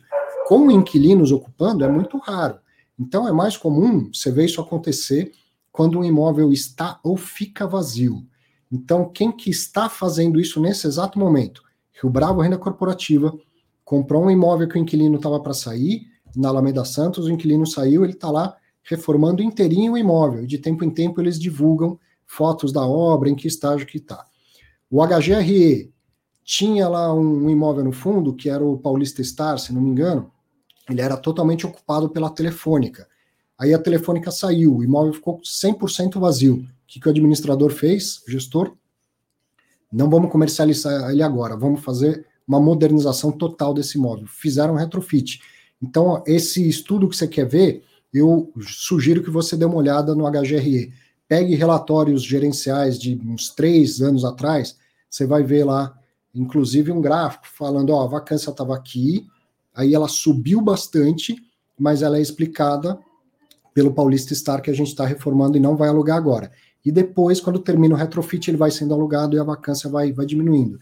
E agora eles estão fazendo de novo com o, Torre Martiniano, que eles compraram vazio e estão fazendo lá tremenda transformação nesse fundo. Evidente que tem outro caso do, do Bicifund, que fez um retrofit no, no Brazilian uh, Financial Center. Para quem é de São Paulo, é o antigo prédio do Banco Real na Avenida Paulista. Hoje é onde fica a sede da, da CNN. Também fizeram um baita de um retrofit lá. E putz, eu, na entrevista que eu fiz com o Crestana lá para o Construindo Renda com Fundos Imobiliários, né, lá no curso, a gente abordou esse assunto, lógico, né? Ele tem uma baita experiência. E ele me contou que especificamente na, no retrofit desse imóvel, eles conseguiram aumentar o pé direito. Aí tem algum engenheiro assistindo agora falando, não, não, não, não, não, é mentira e tal. Veja bem, o que, que eles perceberam quando foram lá quebrar tudo para fazer a, a, reforma, eles perceberam que o teto era, era rebaixado de alguma maneira que não era tão óbvio de ver isso, não sei, a tal ponto que tinha mais pé direito lá escondido. E eles conseguiram um ganho de pé direito no imóvel. Então, é, é importante esse retrofit. Na conversa com o Cristana, a gente foi muito mais além. Quando que faz? Você, gestor do fundo imobiliário, você percebe que chegou a hora. Tá? Mais ou menos essa pergunta que você fez, eu fiz a seguinte: você percebe que chegou a hora. Você vai fazer o investimento ou você vai vender o imóvel? E aí a resposta dele foi que, cara, se tiver que vender com imóvel é com uma dor no coração, porque fica um dinheiro na mesa. Né? Mas aí ele foi desenvolvendo muito mais isso para dizer, na, na visão dele, qual seria em cada situação a decisão a se tomar. Esse papo, tanto com o Cristana quanto com o Daniel Caldeira, tá demais. Viu? Não bastasse todas as aulas. Renan César, boa tarde a todos. Pergunta: Como os bancos calculam a remuneração diária dos títulos indexados ao IPCA, visto que ele é divulgado somente no mês seguinte? Exemplo, o IPCA de abril só é divulgado em maio. Ó, super pertinente a sua pergunta, a sua observação. E aí o que se faz, Renan, é o seguinte: uma interpolação de taxas. Depois do fatos relevantes, não agora, porque eu quero você comigo, você vai digitar aí no, no Google uh, projeção IPCA Ambima ou projeção IGPM Ambima. Ambima, que é uma associação dos bancos de investimento, ela faz projeções dos índices de inflação e ficam disponíveis gratuitamente no site dela. Então eu tenho é, é a mesma metodologia do Tesouro IPCA. Eu conheço o IPCA do dia 15 do mês passado, certo? E vou usar uma projeção do próximo IPCA que é divulgado no dia 15 desse mês. Se eu tenho dois polos de um valor, eu consigo interpolar para chegar no dia que eu quero. Então eu sei do dia 15 do 3, eu sei a projeção do dia 15 do 4, mas eu quero calcular para o dia 12 do 4, que é segunda-feira. Então eu faço uma interpolação. Evidentemente que não é exatamente a taxa, até porque seria exatamente a taxa se eu estivesse falando de duas, duas taxas definitivas, tá? Como essa taxa futura aqui, esse PCA e GPM futuro, é só uma projeção, é, não, não, você chega matematicamente a um resultado perfeito. Mas aonde que está, por exemplo, a graça ou a especulação nesses títulos? É você ter uma, uma outra expectativa, uma outra projeção. Então, o mercado todo precifica com base no que a Ambima divulga, tá? Para todo mundo ter o mesmo preço, mas não significa que eu tenha que concordar com aquela projeção da Ambima. Então, se eu acho que o próximo IPCA vai ser maior ou menor, não importa do que a projeção, vai ter implicação no preço do título. O preço vai ser o maior ou menor. E é aí que tem a especulação com os títulos de renda fixa. Tá? Eu, eu posso, eu chego matematicamente à precificação dele, mas eu discordo desta precificação porque eu acho que o IPCA vai ser diferente daquilo que está projetado. Tá? Fui um pouco além da, da sua pergunta, mas para cravar novamente, é por meio de uma interpolação de taxas. Então você tem toda a razão no que você observou. Não tem IPCA todos os dias. Então, como que faz para ter IPCA todo dia? Você tem que fazer uma conta lá que é uma interpolação. Lopes novamente, Arthur, há alguma média para ocorrer? Não, é a mesma pergunta, acho que ele mandou duas vezes, né? O Akira, alguns fundos não detalham, já falamos também, Akira. Cadê? Peraí, fugiu aqui o. A Giana, sempre presente também, Giana, tá, mandou, estava fazendo um comentário aí no conversas no chat. Batista, professor, o que pode acontecer com o cotista se adquirir um fundo para profissionais sem que nos enquadremos nessa situação? Nada, Batista, nada. Quem pode sofrer e deve sofrer é uma punição é o intermediário que permitiu que você fizesse essa compra. Tá? Então, se um fundo é só para qualificado ou é só para profissional, para que você possa comprar, você tem que preencher um, um, formulário, uma declaração, ela é padronizada, tem lá um modelo da CVM, você preenche uma, uma declaração dizendo para ser qualificado, ou você é um profissional do mercado financeiro, aí você é profissional efetivamente, profissional certificado pela CVM, ou você vai dizer lá, para ser qualificado, eu sou dentista, eu sou motorista de Uber, sei lá, não importa, qualquer profissão que não seja profissional do mercado financeiro. Mas eu declaro que eu tenho um milhão de reais em investimentos. Então, isso faz de você equiparado a um, a um investidor qualificado. Ou, se você declarar que tem mais de 10 milhões em investimentos, isso te equipara a um investidor profissional. Bom, a corretora, ela responde por duas coisas. Primeiro, se você investiu num título que é só para qualificados por aquela corretora que intermediou, ela tem que ter esse, esse formulário assinado. Então, a primeira coisa, tem. O auditor chega lá e pergunta, tem? A segunda é, você verificou? Ele está falando que tem 10 milhões de reais, você verificou? Tá? Então, isso tudo é responsabilidade do intermediário, da corretora ou da distribuidora. Para você não tem nenhuma implicação. Do ponto de vista assim, ó, você não vai sofrer uma punição. O que, que é importante você entender?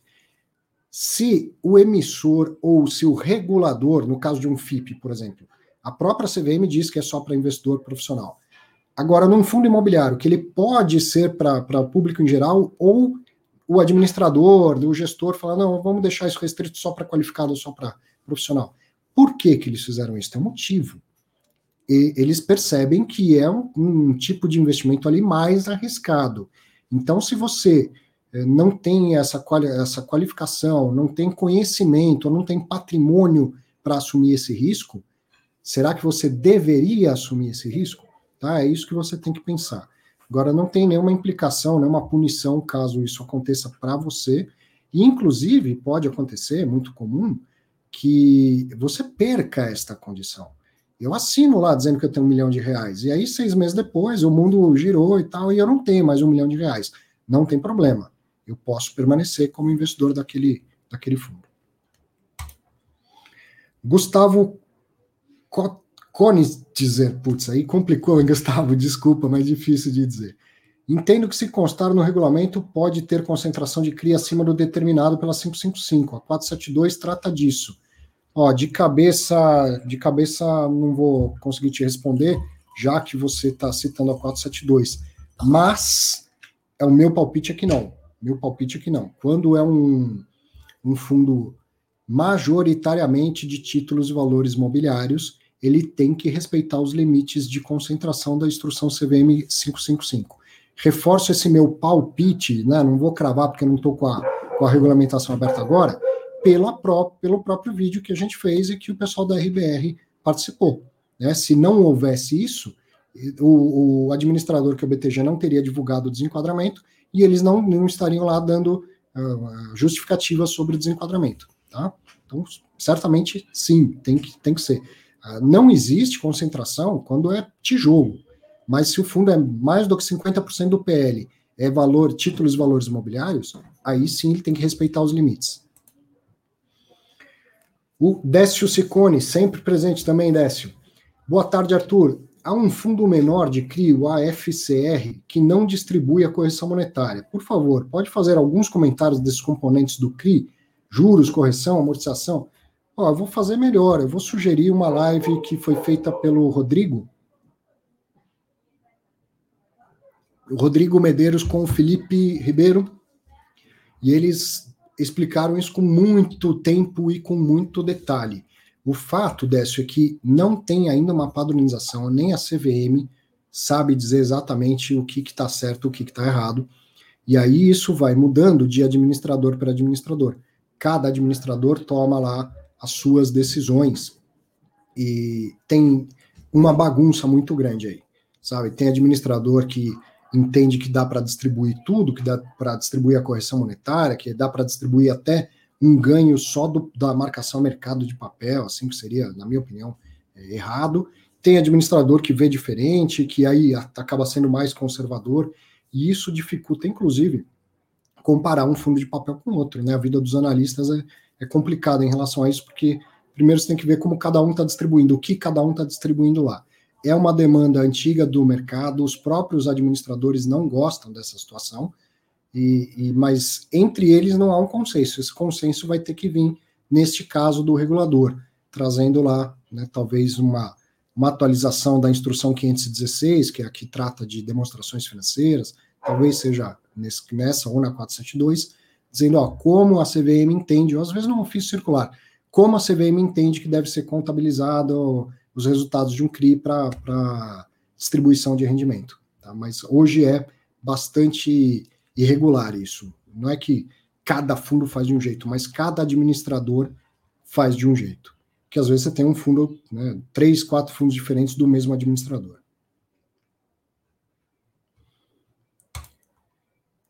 O Gustavo, novamente, a concentração só, só para ativos líquidos, fora dos alvos do, do fundo imobiliário.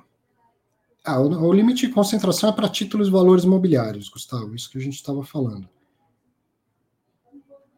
Comentários e não perguntas. João Carlos do Vale, professor, é só uma impressão os fundos de tijolo vêm diminuindo a sua distribuição ao longo dos anos? Parece que as novas emissões não conseguem manter a renda. João, eu já tinha mostrado isso, mas eu vou mostrar novamente. Tinha mostrado num fatos relevantes, com a participação, inclusive, do Baroni naquela ocasião. Só, então, me dá um tempinho que eu estou procurando um, um, arquivo aqui. É, primeiro, não, não é uma impressão sua, tá? Os rendimentos têm diminuído, mas existe um motivo para esses investimentos é, é, estarem diminuindo. E eu quero ilustrar com um gráfico aqui que vai deixar muito claro isso para você.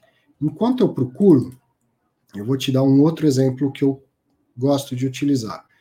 Eu compro Tesouro IPCA para mim todos os meses, tá? Pensando lá na minha aposentadoria. E há, já há bons anos que eu faço isso. Compras que eu fazia há uns três anos, eu comprava IPCA mais seis. Agora, eu compro IPCA mais quatro a coisa de seis meses atrás eu estava comprando IPCA mais três. Consegue fazer aí uma conexão com o que está acontecendo, então, com o mercado de imóveis? Eu já achei aqui o, o arquivo que eu quero, já vou colocar na tela para a gente ver.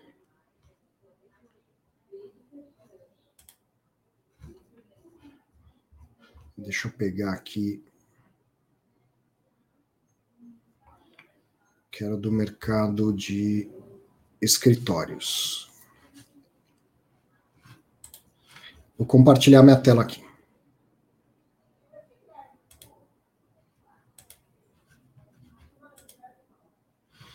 Esse aqui que eu vou mostrar é o, é o relatório da Colliers que alguém comentou que procurou e que não, não encontrou. Então, novamente, entra lá no meu no meu Telegram, tá? Que eu vou, vou mandar ele de novo. Procura lá, professor Arthur Vieira de Moraes no Telegram que você encontra. Bom, deixa eu te mostrar isso aqui. Esse gráfico é um histórico, esse aqui, ó. É um histórico dos cap rates da, das operações com escritórios de alto padrão. Então perceba, João, que como a situação macro do país mudou, né? A taxa de juros veio para 2, tendo vindo de 6, tendo vindo de 12, tendo vindo de 14, já chegou a ser 20, 40 e tal. A situação macro era outra.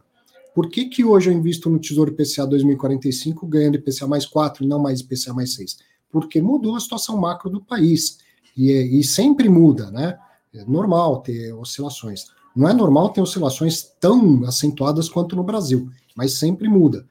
Então imagina, quando a taxa de juro era 12% né, ao ano, você não ia comprar um prédio de escritórios que te desse 12% ao ano de cap rate, concorda? Né? Cap rate seria o dividend yield só do prédio. Esquece o fundo imobiliário. O, o fundo compra o imóvel, o que ele tem a receber de, de aluguéis equivale a 12% ao ano. O que vai chegar de rendimento para o fundo imobiliário é menos do que isso, né? Porque tem todos os custos do fundo. Então vamos olhar só para a transação, cap rate. Compro o imóvel, quanto que eu recebo de aluguel? Se a taxa de juros no país é 15% ao ano, 12% ao ano, concorda que você não vai comprar um imóvel para ter a mesma rentabilidade que você tem no, no, ativo livre de risco, né? Como se fala na, na, na academia. Você põe o dinheiro numa aplicação super conservadora de renda fixa e já tem 12. Então, para comprar o imóvel, quanto que você quer? Você quer 15, ó. Tá aqui. 15 de cap. Saem operações abaixo? Saem, algumas abaixo, algumas acima, então imóvel, depende da localização e tudo mais. Isso aqui, ó, 2015, 2016, 2018. Perceba como vai diminuindo, ó. Olha os caps atuais. É isso aqui que no jargão de mercado se, fala, se chama de compressão dos cap rates. Está comprimindo, está diminuindo o cap rate. Quando a taxa de juro cai, a ponto de que agora é 2,75 ao ano e a taxa longa está lá em 8, 8 alguma coisa ao ano, aí também não vai, não, não tem porquê você vender um prédio de alto padrão num preço que entregue uma rentabilidade de 15% ao ano para o comprador, certo? Então você fala, não, eu quero que você me pague mais, a tal ponto que esse cap, esse cap vai ficar em 7, 7,5, 8, de acordo com cada imóvel. Então olha aqui, ó, compressão. Entendeu? Então, por que, que o, o, rendimento vem caindo com novas ofertas? E isso, quando, principalmente quando o fundo tem mais tempo de estrada, como um Bicifund, um HGRE, um Rio Bravo Renda Corporativa, né, fundos que têm anos e anos. Porque as compras anteriores ele fez nesse nível aqui. Ó. As compras atuais ele faz nesse nível aqui. É que nem minha carteira de tesouro IPCA. Tá, eu compro agora num nível muito abaixo do que os níveis que eu, que eu comprava antigamente. Então, o faturamento do novo, do, da nova compra é menor, o que leva a uma, a uma distribuição de rendimento um pouco menor. Nem por isso significa que o investidor ou que o gestor não deveria comprar.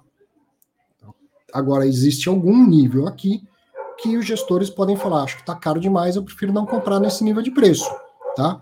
Mas não é assim, ah, só vou comprar se voltar a 15. Não. O fundo tem que continuar crescendo, tem que continuar modernizando os, os os imóveis lá da, do seu portfólio.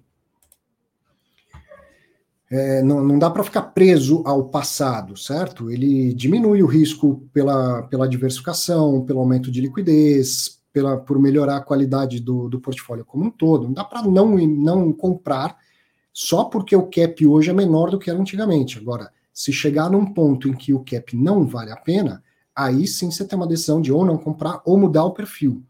Então, eu continuo comprando Tesouro IPCA, mesmo sendo IPCA mais 3. Se um dia for IPCA mais 1, por exemplo, pode ser que eu fale, olha, agora não dá mais para mim, não faz mais sentido. Então, aí que eu tenho que fazer? Comprar debentures, comprar CRI, assumir outro nível de risco, para buscar um pouco mais de rentabilidade, tá? Mas era isso que era importante eu te mostrar para você entender por que que vem diminuindo e olha, isso não tem nada a ver com diluição, nada a ver com emissão acima ou abaixo do patrimonial. É, é, na alocação, a situação macro hoje é diferente da situação macro de alguns anos atrás, certo? Então, quem é investidor há, há menos tempo tem essa sensação de que ah, toda vez que tem uma, nova emissão de cotas diminui o rendimento. Por causa disso. Tem períodos de mais estabilidade de, da situação macro em que uma nova emissão não altera a distribuição de rendimento, porque as novas aquisições são feitas ao mesmo patamar de preço e de cap das aquisições anteriores. Vai, o que, que vai acontecer muito provavelmente em breve? O juro está subindo no, no Brasil, esses caps tendem a aumentar daqui a pouco. E aí, de repente, um fundo que tenha acabado de fazer uma emissão, comprou a maioria dos imóveis nesse nível de cap, daqui a uns dois anos ele vai lá, faz uma outra emissão e compra imóveis tendo um cap maior. E aí a distribuição de rendimento aumenta. Tá? Quem investe há dois anos, mais ou menos, só pegou a fase de queda de taxa de juros, não pegou a fase de alta de taxa de juros. Então tem essa impressão, mas não é, não é. E está explicado por quê.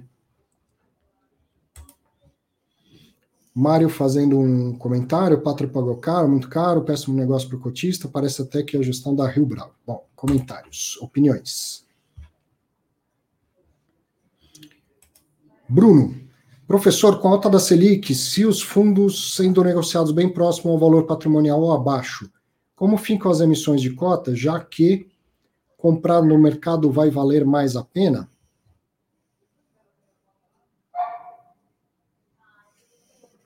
Bom, o valor patrimonial, Bruno, ele não é estático, né? É um fundo de tijolo, ele vai fazendo reavaliações anuais e a mudança da taxa de juro tem um impacto, não como num título de renda fixa, mas tem algum impacto também na, no, no, no, cálculo do novo valor daqueles, daqueles imóveis. Já os fundos de papel, não, eles vão sendo marcados a, a mercado. Se chegar uma fase ruim, ruim mesmo, e não é só o juro que explica isso, a economia tem que estar muito ruim, a tal ponto que a maioria dos fundos esteja abaixo do valor patrimonial, o número de emissões diminui, acaba diminuindo. Fica. O gestor olha e, fala: pô, não, não tem uma, uma boa alocação que me justifique emitir muito abaixo do valor patrimonial, tá? Tipo 20% do valor patrimonial. Coisa que quem é mais novo de, de mercado nunca viu é o KNRI ser negociado a 0,7, com 30% de deságio. O que estava acontecendo com o fundo em si? Nada demais. Mas era o que estava acontecendo com o mercado todo, aquela crise 2015-2016. Né? Era até um bom momento para o gestor fazer uma emissão, comprar imóveis a um bom preço pensando no futuro. Mas por que estava assim? Porque a vacância estava elevadíssima. Em São Paulo, 25%, no Rio de Janeiro chegou a 50%, né? Então o, o gestor vai lá, faz uma emissão e, e deixa claro para o mercado: eu vou emitir 20% abaixo do patrimonial, mas eu vou comprar imóveis a 30%, 40% abaixo do que eles valem. Então vai valer a pena, a conta vai fechar. Legal, faz sentido. Só que o imóvel está sendo negociado abaixo do que vale porque ele está vazio, porque o imóvel gerando renda não, né, não, não seria depreciado assim. E aí, se ele faz essa compra de um imóvel vazio, aí, aí ele diminui a distribuição de rendimento nos meses seguintes até que a compra faça sentido. E dificilmente um administrador faz isso, porque os cotistas reagem mal, né, quando cai o, o rendimento. Então, se vier uma crise a tal ponto de que a grande maioria dos fundos fica abaixo patrimonial, o que acontece é que este movimento de emissões diminui drasticamente. Então, no mercado financeiro, se usa aquele jargão da janela de oportunidade. Faz uns dois, três anos que a janela de oportunidade está aberta para fazer emissões, mas ela não fica aberta para sempre. De vez em quando ela fecha. Também não vai ficar fechada para sempre. Luiz Pinholato, professor Arthur, os novos fundos imobiliários de ações de empresas imobiliárias, qual o risco deles? Obrigado, parabéns pelo trabalho. Obrigado fundos imobiliários de ações de empresas imobiliárias? Não, não, entendi direito, Luiz. É, por exemplo, fundo da Barzel, o próprio fundo da JFL, é isso que você quiser? Ou um fundo imobiliário que compre ações listadas em bolsa ou que compre empresas fechadas? Não, não entendi direito. Se você puder complementar a sua pergunta, por favor. Lucair, boa tarde, professor. Vendi cotas de um fundo com prejuízo ano passado. Quanto tempo posso abater o prejuízo numa nova venda com lucro? Para sempre, não tem prazo de validade, mas é importante para que você possa carregar isso para sempre, tem que declarar. Agora, na declaração de imposto de renda, é, lá em, em renda variável, fundos de investimento imobiliário, você vai lá no mês em que isso aconteceu, você vai declarar esse prejuízo, tá? E aí você vai fazendo isso todos os, os anos na sua declaração, e quando você tiver lucro, você vai abatendo, e isso vai ficar até calculado automaticamente nas próximas declarações. Então você pode carregar para sempre, desde que você não esqueça de declarar para a Receita. Acho que aqui são comentários entre vocês.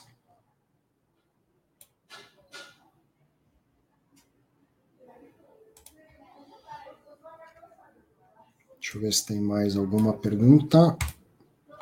Miguel Alexandre, professor, pode tirar uma dúvida sobre como é calculada a taxa de juros de um CRI? Acho que foi essa que a gente falou, não? IPCA mais 5. Se o IPCA foi 0,6 no mês, pega-se os últimos 12 meses ou analisa, anualiza esse 0,5 ao mês. Soma 5% e aplica o valor mensal. Não sei se eu entendi direito, mas é o seguinte: um título né, dessa natureza, seja ele um tesouro IPCA, um CRI, debenture, quando ele é atualizado por um índice como o IPCA, ele vai pagar IPCA mais uma taxa de juros X. Então, essa parte de atualização é pós-fixada. O título tem um valor nominal na sua emissão, geralmente mil reais, praxe de mercado fazer isso, e aí ele vai tendo esse valor nominal atualizado pelo índice de correção, no, no seu exemplo, o IPCA. Então, vai, vai atualizar como? No caso do, do Tesouro IPCA, atualiza todos os dias, certo? No, no caso de um CRI, vai ver o que está lá no, no, não no regulamento, mas no termo de securitização. Pode fazer uma atualização diária, mensal, coisa assim. Mas, enfim, de acordo com o que tiver lá, atualiza. Então, pega sobre os mil, coloca lá o índice de correção Então agora você tem um valor nominal atualizado que não é mais mil, é mil e cinco, tá? Se foi 5% de IPCA nesse período que atualizou. Aí vem um pagamento de juros, e se tiver uma amortização, então agora devolver uma parte do valor. Então, digamos que foi para 900 reais. Aí, novamente, vem a atualização pelo IPCA, paga os juros, calcula os juros sobre o valor nominal atualizado. Isso que é importante a gente entender. Como que eu consigo garantir que eu vou te pagar 4% IPCA mais 4% ao ano sempre? É porque os 4% ao ano, eles não são calculados sobre o valor nominal, e sim sobre o valor nominal atualizado. Então, é pode ser assim, de cara é 4% sobre mil. Na próxima, é 4% sobre mil atualizado pelo índice de inflação. Tá? 4% sobre este VNA, valor nominal atualizado, e não mais sobre o valor nominal anterior. E é assim que garante que repõe a inflação e dá mais uma taxa de juro. Não sei se era exatamente essa a sua, a sua pergunta, viu, Miguel? Espero ter conseguido explicar.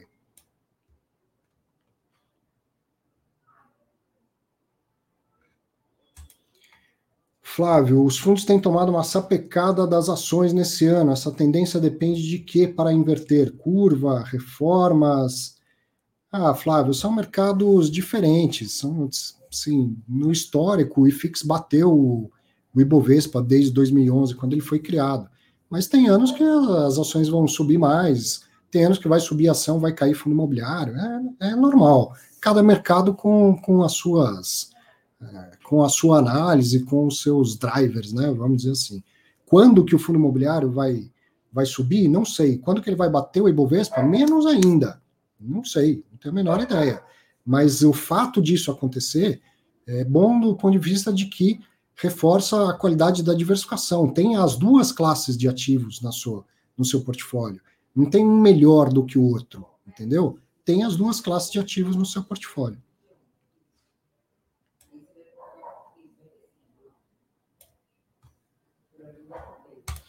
Ah, o Fábio tá, tá apontando aqui, ó. Fui eu que falei do, do relatório da Colliers. Vai entrar lá no Telegram. Faça isso, eu vou mandar hoje novamente. Sempre mando, né? Depois os links, tudo que a gente falou aqui, eu mando lá no, no Telegram. Tem mais alguma? Arthur, meu xará aqui. Professor, fala um pouco dos pontos positivos e negativos da emissão do HGLG poxa, aí, aí não é a minha. Como eu não sou analista, não, não é uma boa eu ficar fazendo esse tipo de, de coisa, tá? José Eduardo Bagaiolo, professor, o que o André quer dizer é que apesar de, de pouco não é uma vacância, o dividend yield não sobe no mesmo patamar da diminuição da vacância, sem nada a ver com o valor da cota no secundário. Hum, mesmo com pouca vacância. Então, vamos lá. É, pouca vacância não significa que o valor do aluguel do fundo esteja subindo, né? Eu tenho um, contrato que está vigente. Quando que eu consigo subir preço de aluguel? Se não for um, se for um, um contrato típico na revisional. E depois, quando o contrato vence, caso ele seja renovado, você vai renegociar valores. Então, assim como quando você olha para isso aqui, ó, Pega um ciclo do mercado imobiliário. Peraí.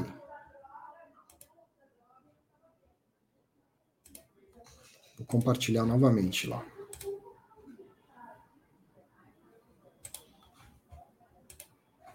Tem um vídeo meu bem antigo que fala disso. Mostra isso com um fundo antigo, inclusive. Deixa eu ver como que você está enxergando. Peraí, tem que diminuir. Vou tirar a sua pergunta aqui também.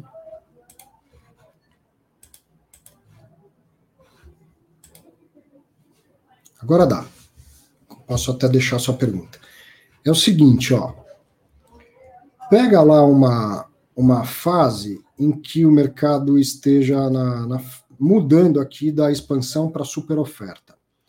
Então, você olha e fala, bom, daqui para frente o valor do aluguel é para baixo não significa que o aluguel dos fundos imobiliários vai cair, porque ele tem um contrato vigente. Quando que vai cair o aluguel? Quando vierem as janelas que permitem renegociação. Então, essa, esse ciclo ele foi muito bem capturado no passado. Essa, vi, essa virada aí foi 2013 para frente, o mercado saiu da, da expansão para super oferta, o mercado de lajes corporativas, por exemplo. Saiu da expansão para super oferta. Quando que começou a cair rendimento de fundo imobiliário? 2014, 2015. Porque não é porque o mercado virou que o, que o contrato mudou. Então agora a gente está no mesmo mercado, nesta fase agora de recuperação, começa a diminuir o, a vacância. Isso por si só ainda não gera aumento de valor de aluguel. Mesmo quando isso acontecer, que é mais na, no final da recuperação e no início da expansão, os contratos que estiverem vigentes não vão ser reajustados naquele momento. Mas aí depois, por isso que foi até uma pergunta que eu recebi no Fiz em Exame, mas eu não, não fiz abertura. Por isso que, quando eu falo, você tem que olhar a tendência futura e falo, isso é viável de ser feito, por que, que é viável? Você pega o relatório gerencial do fundo e vê lá o, o, o calendário de, de revisionais de renovação. E aí isso é fato, não é nem bom nem ruim. Mas então você fala, ó, em 2022 vai ter 30% dos contratos em, em, em revisional. O que, que você espera do, daquele mercado em 2022? Então aí você pega, por exemplo, esse ciclo e, e fala, ah, eu acho que tende a melhorar ou tende a diminuir o, o, o aluguel deste segmento por causa desse momento do ciclo. E aí você consegue olhar para frente, fazer projeções aí.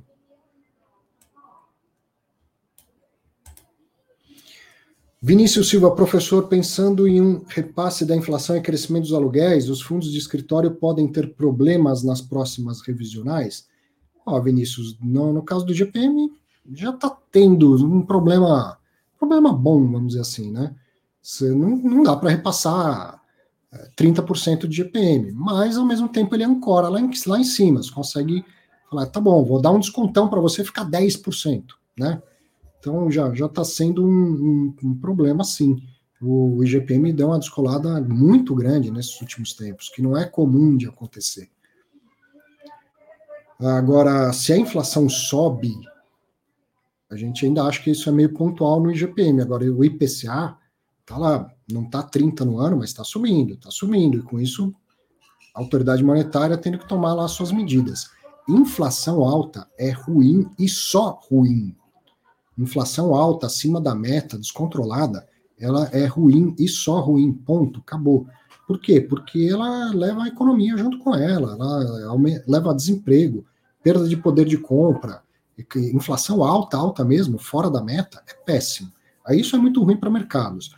Quando que a gente começa a ter mercado, a ter uma consultoria internacional interessada em cobrir o Brasil e tal? Depois da estabilização, depois do plano real. Antes disso, não, não fazia o menor sentido. Né? Então, se a inflação subir demais, o, você poderia pensar, ah, o aluguel vai ser corrigido pela inflação. Não, o aluguel é corrigido, assim, no contrato, ok. Né, na, na, é, tem que, uma vez por ano tem que repassar o IPCA, o IGPM, ok. Mas na revisional e numa nova contratação, este preço é ditado pelas condições de mercado. E se a inflação está alta, levou a uma, uma retração da economia, então tem espaço sobrando. E aí os aluguéis tendem a cair, certo? Bom, com quase uma hora e quarenta, vou ficando por aqui. Deixa, ah, quero só te lembrar para compartilhar esse vídeo, assim, 400 e tantas pessoas acompanharam agora ao vivo, mas vamos levar isso para muito mais gente, então compartilhe esse vídeo depois que a gente terminar. Obrigado pela companhia mais essa. Vai ter fatos relevantes durante a semana, então tem fatos relevantes no próximo sábado. Aproveite bem aí seu final de semana e um grande abraço.